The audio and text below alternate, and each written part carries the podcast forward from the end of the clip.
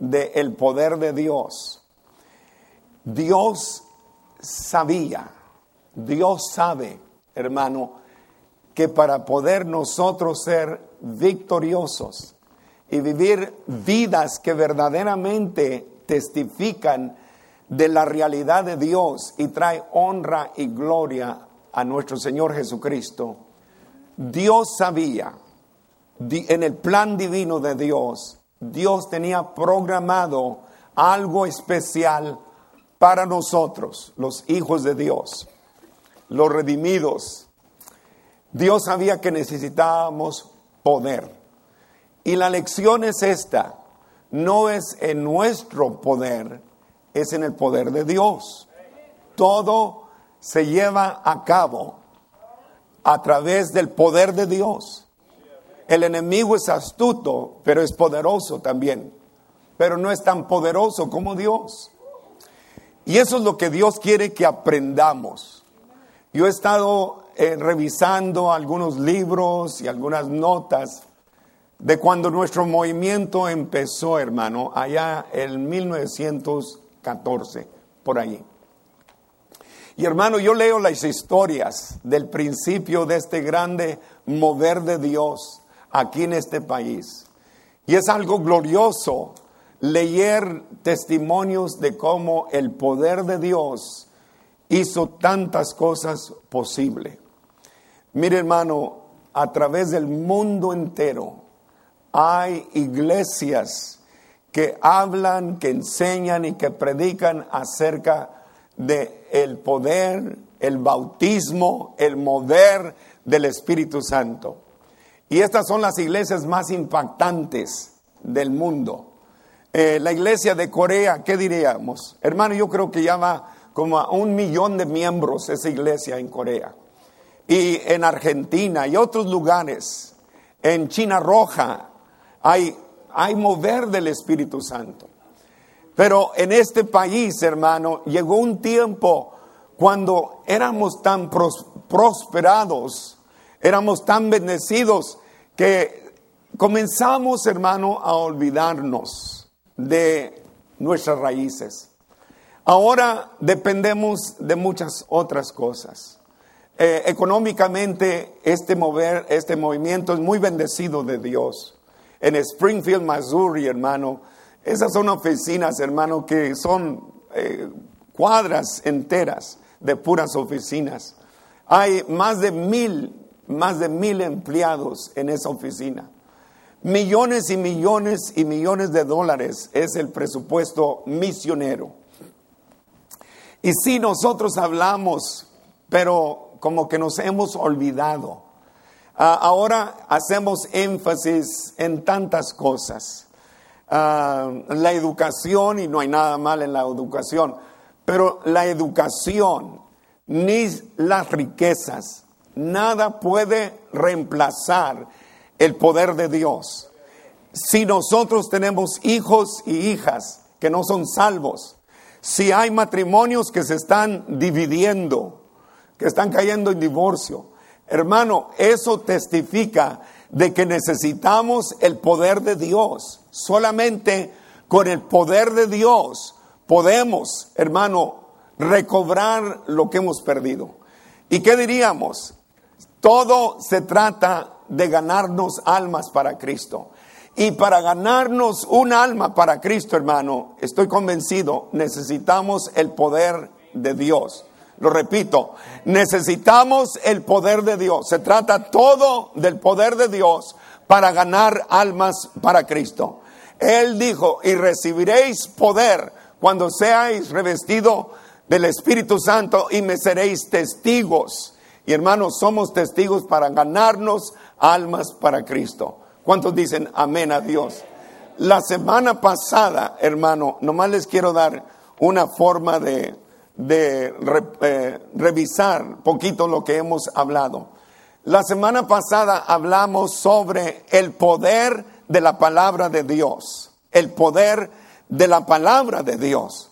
Tenemos que ser hombres y mujeres de la palabra de Dios, estudiar la palabra de Dios con diligencia. La palabra de Dios tiene poder para convencer de pecado, para regenerar, produce fe, trae limpieza, trae sabiduría, nos asegura de vida eterna, nos trae paz al corazón, produce gozo, paciencia, consuelo, esperanza y trae sanidad al cuerpo enfermo. Ese es el poder de, Dios, de la palabra de Dios. Nosotros deberíamos de ser hombres y mujeres de la palabra de Dios. Tenemos que acostumbrarnos a leer y a estudiar y a meditar en la palabra de Dios. Tenemos que excitarnos así como nos excitamos con este juego mundial, la Copa Mundial. Así como todo mundo se, se conmueve cuando sale la Copa Mundial. Somos amantes de deportes, deberíamos de ser más amantes de la palabra de Dios, porque es la palabra de Dios que va a hacer la diferencia. Esa Copa Mundial va a terminar y se va a acabar. La palabra de Dios nunca se termina, nunca se acaba, pero permanece para siempre. ¿Cuántos dicen gloria a Dios? Y le puede dar un grande aplauso al Señor. Tenemos que seguir, por tanto, en lo que estamos trazando, el poder de Dios, el poder de Dios. Ahí está un versículo tan bonito que he estado usando en Salmo 62, 11, que dice, de Dios es el poder, de Dios es el poder. Y vamos a hablar en esta mañana sobre el poder de la sangre de Jesucristo. Hay poder en la sangre de Jesucristo. ¿Oyó eso? Eso no es nomás un dicho, no es nomás un canto. Verdaderamente hay poder en la sangre de Jesucristo. En ningún otro fundador religioso hay poder, pero en la sangre de Cristo hay poder. ¿Cuántos dicen gloria a Dios? Y en esta mañana yo voy a hablar sobre el tema, el poder de la sangre de Cristo. Vamos a orar. Padre, en esta mañana eh, me encomiendo a ti, Señor. Pongo esta hora en tus manos. Esta palabra la pongo en tus manos y te pido que tú me ayudes, Señor, a exponer lo que tú has puesto en mi corazón. De mi corazón al corazón de cada hermano. Que tu Santo Espíritu lo haga posible. En el nombre de Jesús. Amén. Muy bien.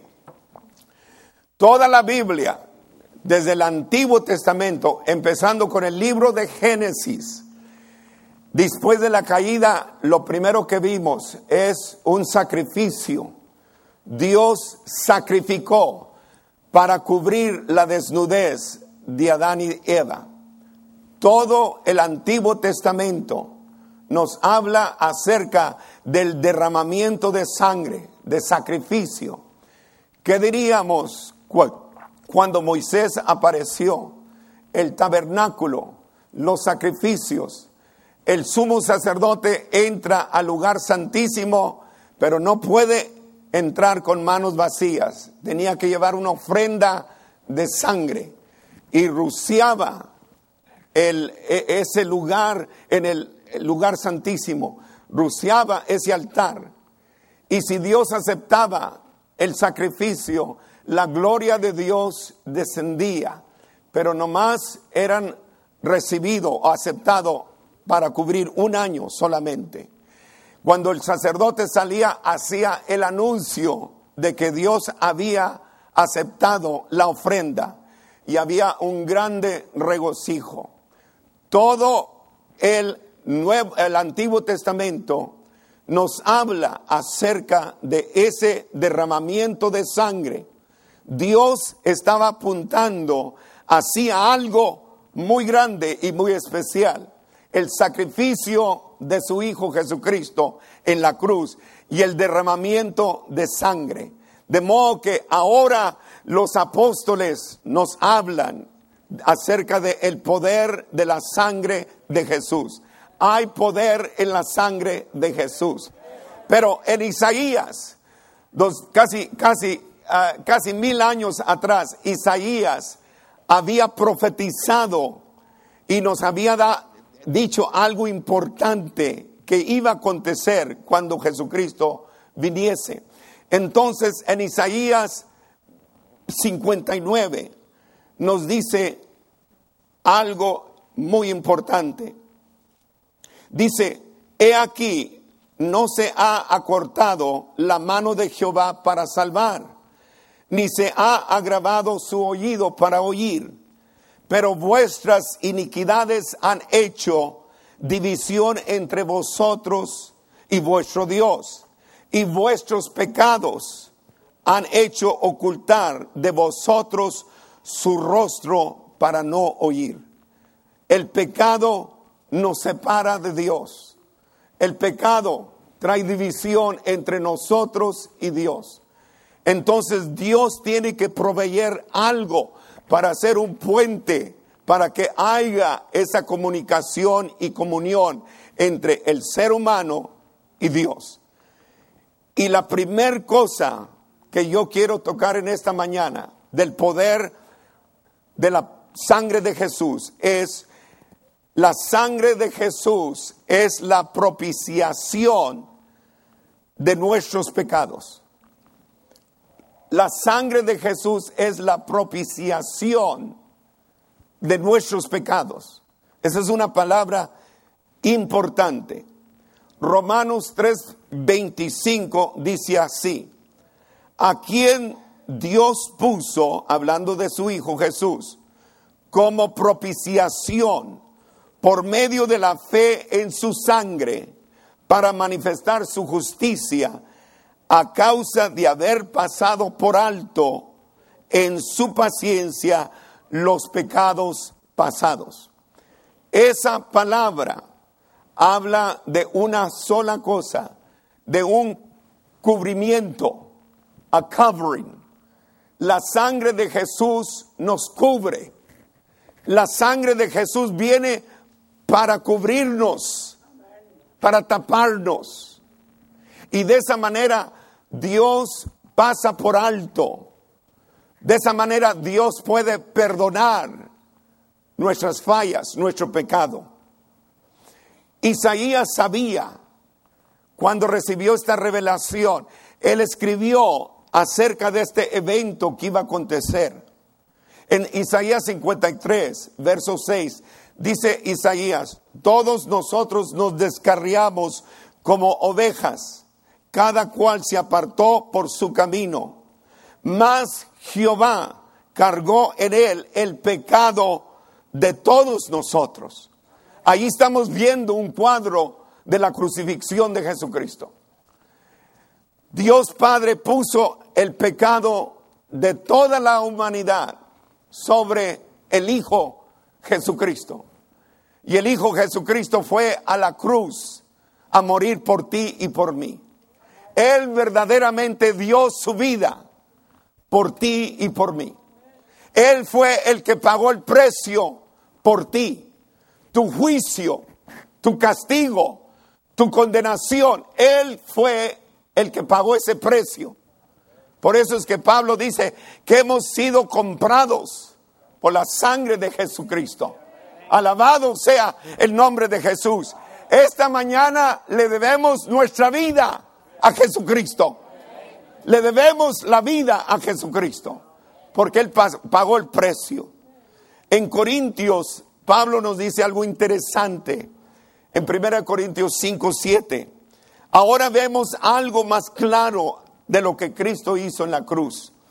Dice, limpiaos pues de la vieja levadura, para que seáis nueva masa, sin levadura como sois. Y luego subraya esto, porque nuestra Pascua, que es Cristo, ya fue sacrificada por nosotros. Jesucristo, dice Pablo, es nuestra Pascua.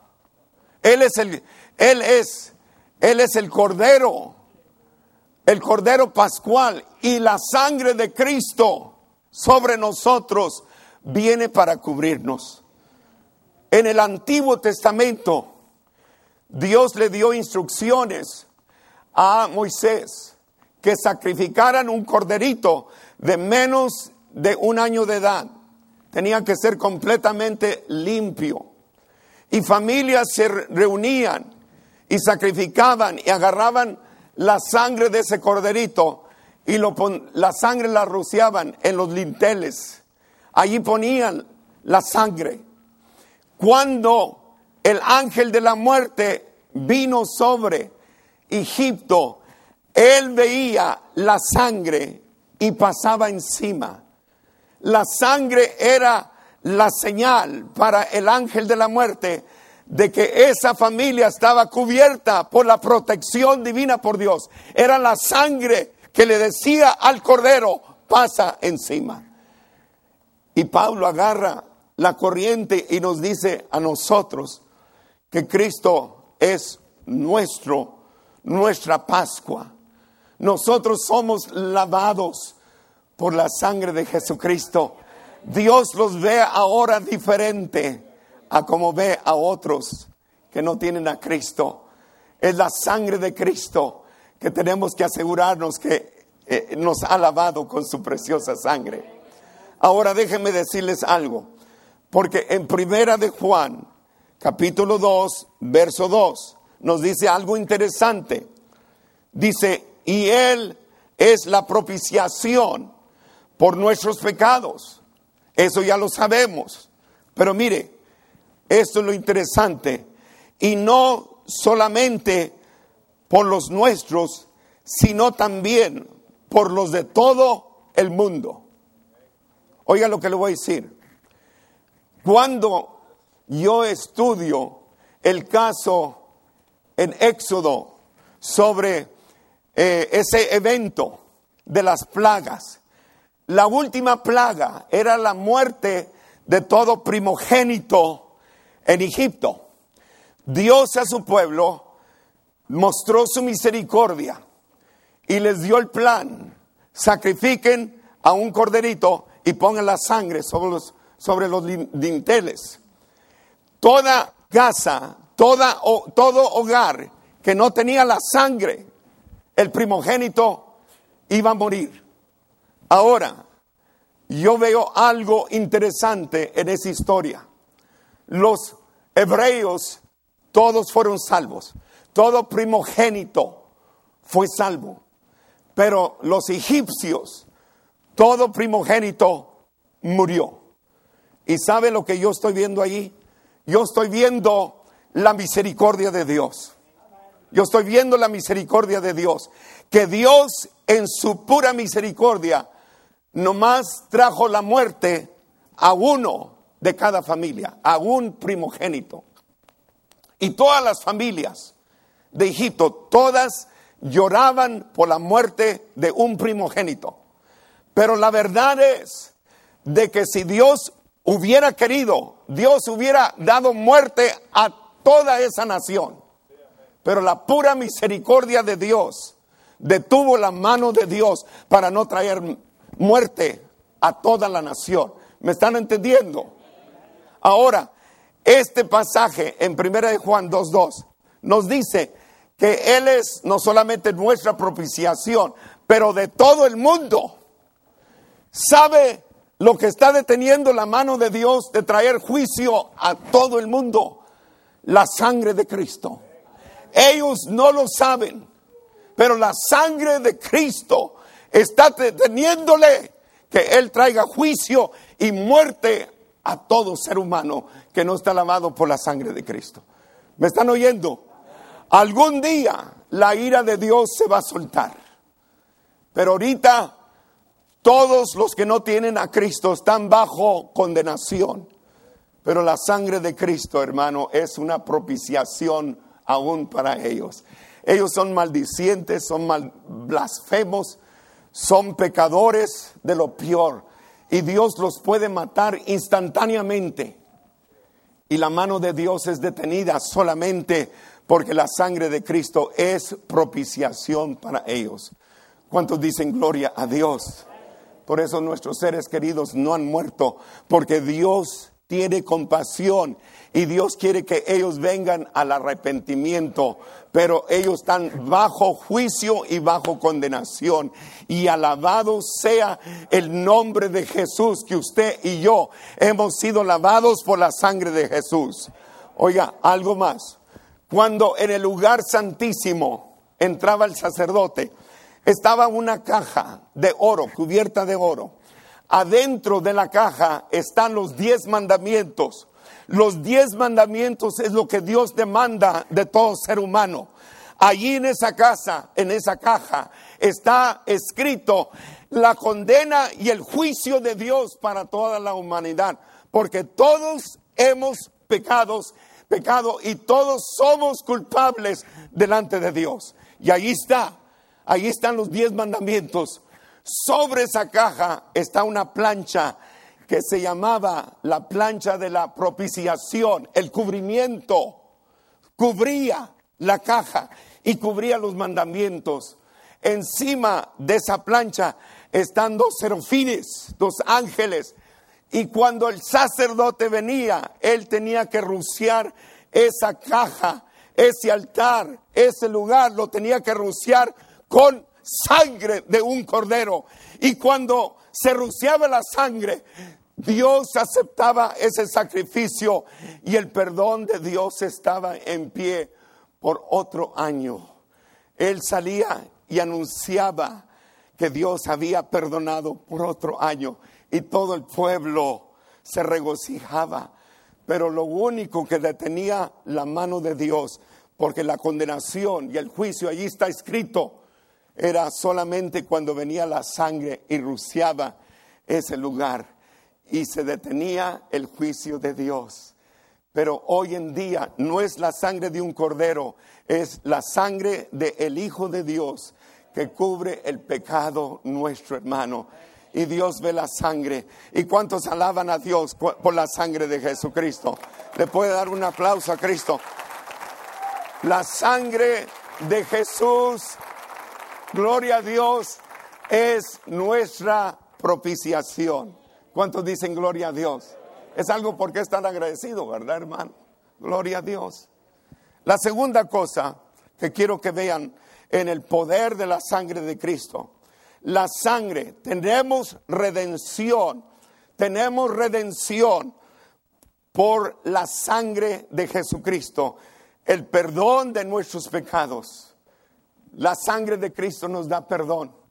Dice Efesios 1:7 en quien tenemos redención por su sangre, el perdón de pecados según las riquezas de su gracia.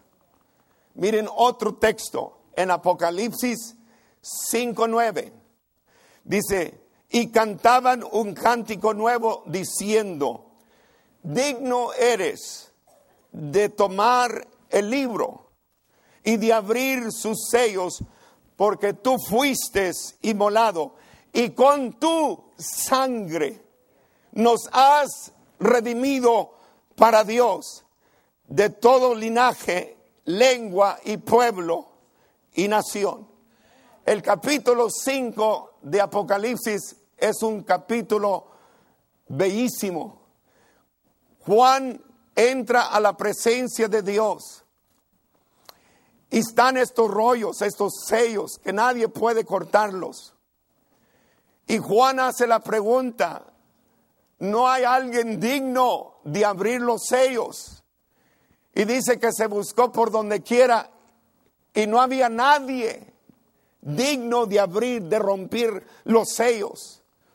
Los sellos hablan del juicio de Dios. Cada sello es un juicio que Dios va a traer sobre la humanidad. Son siete. Y se vio todo el cielo y no encontraron a nadie. Viene un anciano y le dice a Juan, no llores Juan, porque hay uno que sí es digno de romper los sellos, el león de la tribu de Judá. Y seguramente Juan esperaba ver un león, un animal feroz, poderoso. Pero para su sorpresa, no vio al, león, vio a un cordero. Y el cordero dice, inmulado desde la fundación del mundo. Ese cordero es Jesucristo. Él es el cordero de Dios. Él fue a la cruz para derramar su sangre, para redimirnos a mí y usted. ¿Entiende la palabra redimir? Redimir es comprar de nuevo. Redimir es ir a una marqueta donde se venden esclavos y alguien dice, yo doy tanto por este esclavo. Eso es redimirlo, comprarlo. Pablo dice que nosotros fuimos comprados por la sangre de Jesús. ¿Sabe de dónde nos compró el Señor? De la esclavitud al pecado. Él fue y pagó el precio. Nuestra condena estaba encima. Y Cristo dijo, yo pago el precio. Por cada uno de los que estamos, Él pagó el precio por nosotros. Nos redimió. La sangre de Jesús tiene poder para redimirnos. No importa qué tan pecador sea. No importa qué tan sinvergüenza sea. La sangre de Cristo nos puede redimir de la esclavitud del pecado. Y Él perdona todo pecado. ¿Cuántos dicen gloria a Dios? Le fallamos al Señor, pero la sangre de Cristo perdona todo pecado. ¿Cuántos dicen gloria a Dios? Ahorita estoy tratando un caso muy triste de un joven que cree, él piensa que él ha cometido el pecado imperdonable contra el Espíritu Santo. Le dijo, mi hijo, es mentira del diablo. Despreocúpate, tú no estuvieras aquí hablando conmigo y pidiendo ayuda si tú hubieras cometido ese pecado. El diablo es muy astuto, pero no importa qué pecado sea, excluso el pecar contra el Espíritu Santo, la sangre de Cristo es poderosa para perdonar todo pecado. ¿Cuántos dicen gloria a Dios? Le pueden dar una fuerte ofrenda de palmas, hermano. Ahora, Número tres, la sangre de Cristo tiene poder para limpiar al creyente de todo pecado. No solamente redimirnos, sino limpiarnos. Y como está escrito, allí originalmente quiere decir limpiar continuamente. Eso es importante, porque continuamente pecamos contra Dios pero la sangre de Cristo viene para limpiarnos. ¿Cuántos dicen gloria a Dios? Dice, pero si andamos en luz, como Él está en luz, tenemos comunión unos con los otros, y la sangre de Jesucristo, su Hijo, nos limpia, dígalo, de todo pecado. La sangre de su Hijo nos limpia de todo pecado, todo pecado todo pecado. Hay pecados que cometemos inconscientemente y hay pecados que cometemos inconscientemente. Si nos arrepentimos, Él, Él nos limpia de todo pecado. ¿Sabe lo que es limpiar el corazón y la mente? Hay aquellos que practican, acostumbran, tienen vicios y esos vicios vienen para atarlos, hermano. Y la única manera que tú vas a ser libre de ese pecado, la única manera que tú puedes ser limpio de ese pecado, es que el Señor traiga una liberación, te haga libre de todo pecado. Pero la palabra dice que Él nos limpia. Isaías 1.18, mire, mire ese texto. Es un texto bonito que nos habla a nosotros. Dice, venid luego, dice Jehová, y estemos a cuenta, si vuestros pecados fueren como la grana, como la nieve, serán emblanquecidos, y si fueren rojos como el carmesí, vendrán a ser como blanca lana. Esa es la transformación, ese es el poder de Dios. No importa qué tan oscuro, no importa qué tan negro, no importa qué tan repugnante, Dios te limpia y te hace más blanco que la nieve. Alabado sea el nombre de Jesús. tiene poder. Hay poder. Por eso cantamos, hay poder. Hay poder en Jesús y la sangre de Jesús. En Hebreos 9:14, hay poder para limpiar la conciencia, dice el escritor. Cuanto más la sangre de Cristo, el cual mediante el Espíritu eterno se ofreció a sí mismo sin mancha a Dios, limpiará vuestras conciencias de obras muertas para que sirváis al Dios vivo. La conciencia.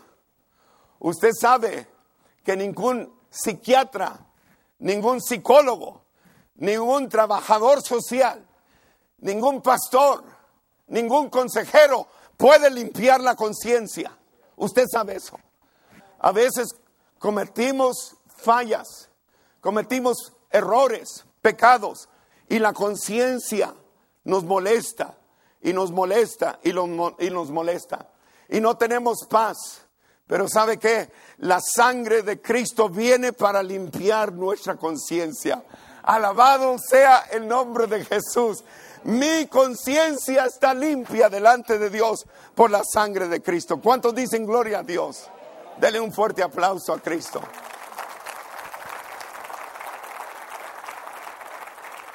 Cada vez que yo me acuerdo de algo, cada vez que yo me acuerdo de algo, e inmediatamente se lo confieso al Señor y le pido que me perdone y que me limpie. Muchos hombres necesitan ser limpiados en su mente, porque hay hombres que tienen malas costumbres, malos hábitos. El prenderse a un computador y estar viendo pornografía es algo que te puede llevar al infierno si tú no te arrepientas. Tú necesitas el poder de Dios para ser libre. Mire, hermana, esposa, si tú sabes que tu esposo se está metiendo eso, mire, hermana, tú tienes el permiso de Dios para reprenderlo en el nombre de Jesús. Tú agarras la autoridad que Dios te da para exhortar a ese esposo. Y si tú lo ves levantándose a la medianoche y no se viene a acostar hasta la una, dos, tres de la mañana, es porque se está metiendo en algo que está deshonrando a Dios. Y Dios te lo está poniendo en tu corazón para que tú le hables a Él. Tú necesitas el poder de Dios para hablarle a ese varón, a uno de tus hijos. Y luego necesitamos traerlo al arrepentimiento. Y cuando viene arrepentimiento, la sangre de Cristo viene, hermano, y te hace libre. Dice, conoceréis la verdad y la verdad te hará libre. Y eso viene por la sangre de Cristo. ¿Cuántos dicen gloria a Dios?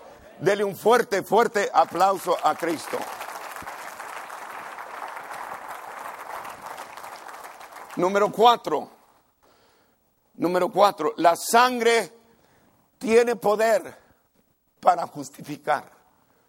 La sangre tiene poder para justificar. Romanos 5.9. Pues mucho más, estando ya justificados en su sangre.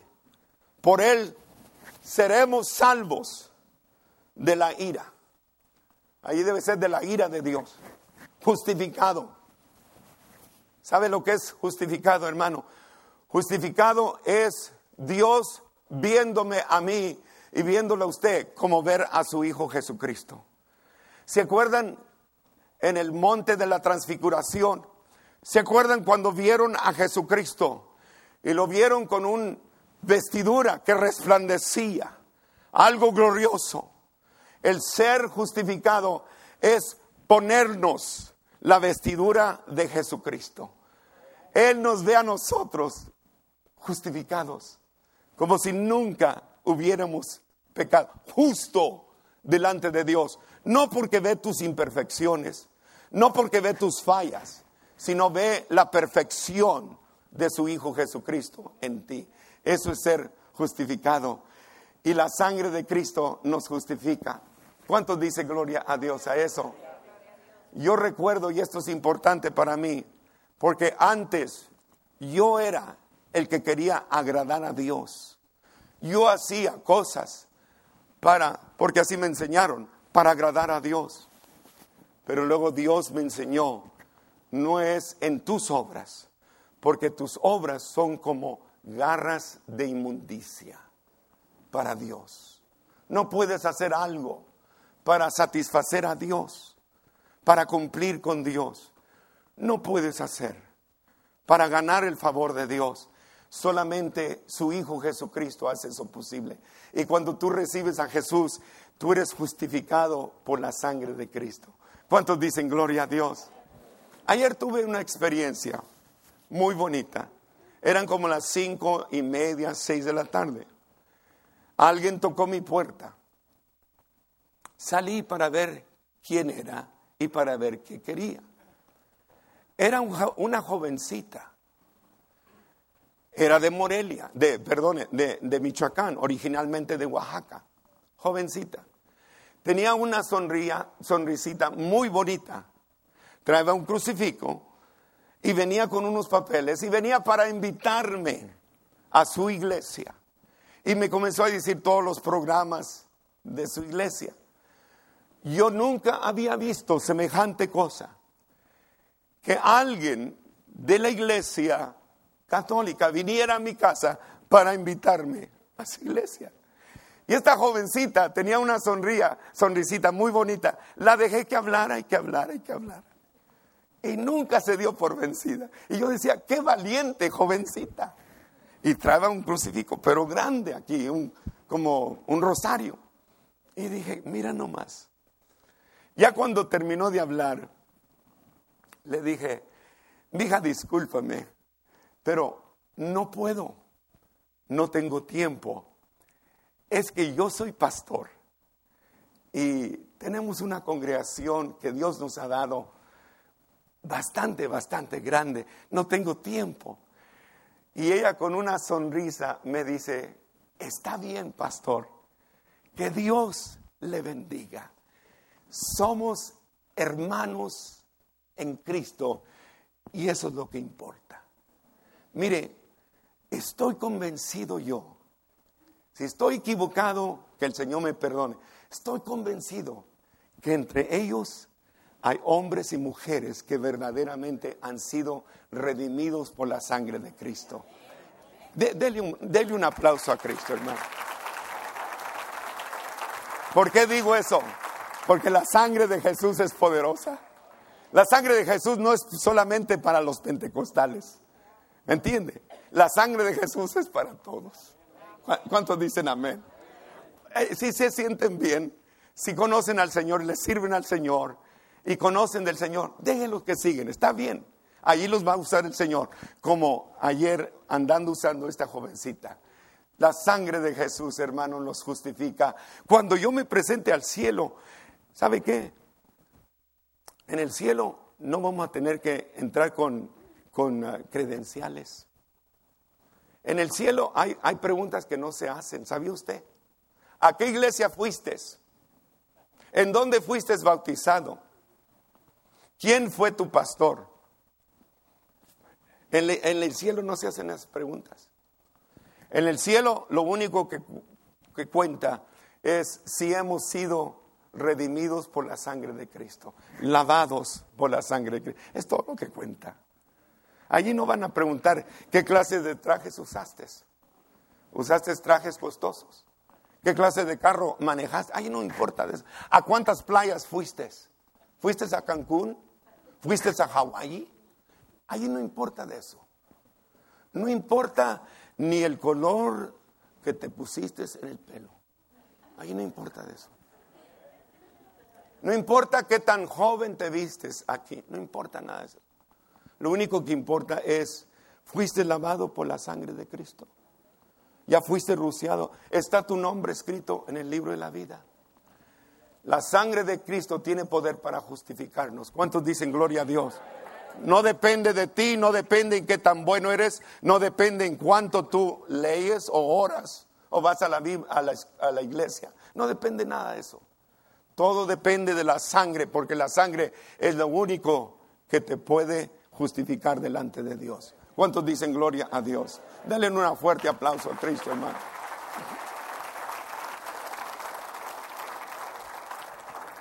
Y ahora voy a terminar con la número 5. La sangre de Cristo tiene poder para comprarnos para Dios y hacernos propiedad de Dios. Hechos 20, 28. Mire lo que dice Pablo a los ancianos de Éfeso.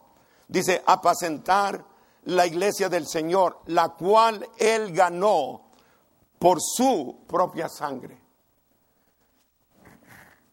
Él nos compró, Él nos compró, Él nos hizo propiedad de Él por el precio que Él pagó. Termino con esto. Me estaba acordando yo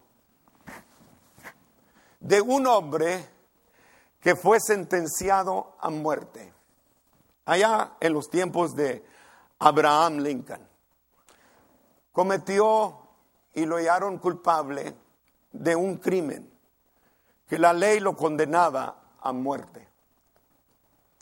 Ese hombre tenía una bella esposa, una esposa amorosa, una esposa que lo amaba a él de todo corazón.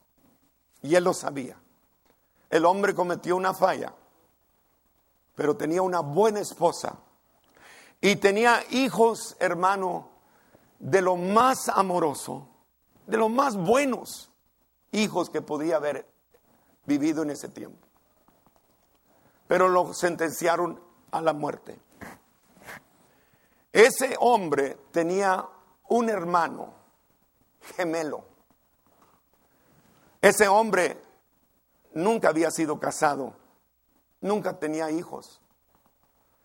Él fue a la penitenciaría y fue con un plan. Y le fue y le dijo a su hermano, le dijo, hermano, yo estoy dispuesto a morir por ti. Yo estoy dispuesto a tomar tu lugar. Hermano, tú tienes mucho por qué vivir yo no pierdo nada. Tú tienes una buena esposa, buenos hijos, ellos te necesitan a ti. Yo nunca he sido casado, yo no tengo por qué preocuparme. El preso le dice, no hermano, es mucho lo que tú estás pidiendo, no puedes hacer esto. Regresó una segunda vez y le hizo la misma proposición. Y él preso todavía, no hermano, es mucho, es mucho lo que tú estás pidiendo. Vino una tercera vez y le hizo la misma proposición. Ya para la tercera vez, el preso condenado a muerte ya estaba pensando muy en serio. Entonces se pusieron a platicar y el preso le dice al hermano, hermano, si yo te permito hacer esto, yo voy a estar endeudado por el resto de mi vida a ti. Hermano, si yo te permito hacer esto por el resto de mi vida, yo te prometo que yo nunca voy a regresar a hacer las cosas que yo hacía antes. Te prometo hermano, que yo voy a cuidar a mi esposa y a mis hijos hasta lo máximo. Porque la deuda con la cual tú me vas a dejar a mí es tan grande que esa es la única manera que yo te puedo repagar lo que tú estás para hacer. Vino una cuarta vez y ya para la cuarta vez ya había hecho la decisión en un momento oportuno se cambiaron la ropa, él y su hermano. El hermano libre se hizo un preso de esa penitenciaría. Y el preso salió libre y se fue para su casa. A los días oyeron las nuevas que a ese hermano lo ejecutaron. Y cuando el hermano que se fue libre, oyó esas nuevas, cayó de rodillas con arrepentimiento y agradecimiento a Dios por lo que ese hermano había hecho. Ahora, le digo todo esto para decirle una cosa. Tú y yo éramos ese preso condenado a la muerte. Y vino uno inocente y te dijo, hermano, yo voy a tomar tu lugar. Hermano, yo voy a cambiar el lugar contigo. Yo voy y yo voy a pagar el precio. Y hermano, yo no sé usted, pero cuando yo vine a los pies de Cristo, yo vine con lágrimas, con agradecimiento y arrepentimiento por lo que Cristo había hecho por mí. ¿Cuántos dicen gloria a Dios? Dele un fuerte aplauso a Cristo.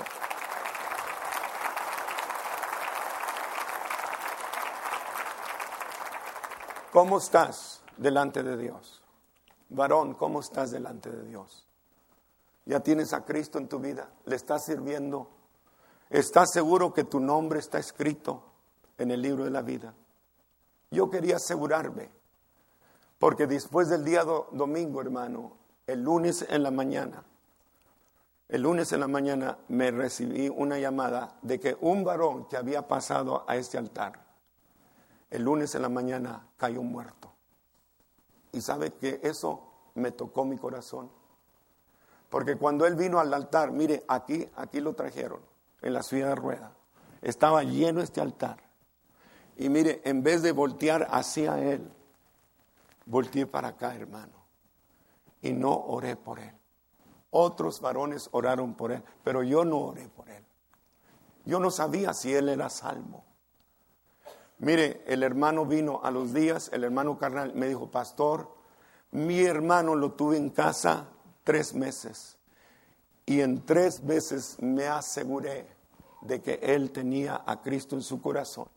Y yo sé que mi hermano ahorita está con el Señor porque él recibió a Cristo. Pero mire, hasta ese momento yo no tenía paz. Porque ¿qué si, qué si hubiera muerto sin Cristo, hermano? ¿En dónde estaría ahorita?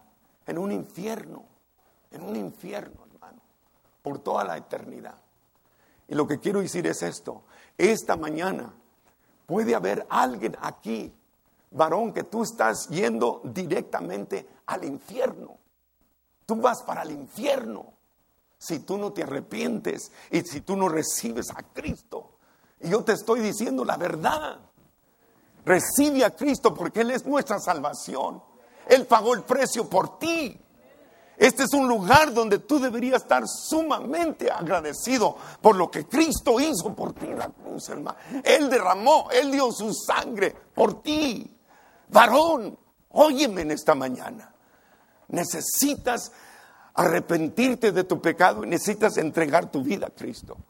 Y alabado sea el nombre de Jesús, que todavía estamos aquí donde podemos predicar a Cristo muerto y resucitado, y está a la diestra de Dios Padre intercediendo, hermano. Dele un fuerte aplauso a Cristo. Ven a los pies de Cristo. Ven a los pies de Cristo. Entrégate a los pies de Cristo. Ponte firme en las cosas del Señor. Ponte en serio con las cosas de Dios, hermano. Sírvele al Señor de todo corazón. Eso es lo único que importa en esta vida. Que conozcas a Jesucristo y que le sirvas de todo corazón. ¿Cuántos dicen gloria a Dios? I want you to come to the, to the keyboard, mi hijo, por favor. ¿Se acuerdan un canto que decía, ¿qué nos puede dar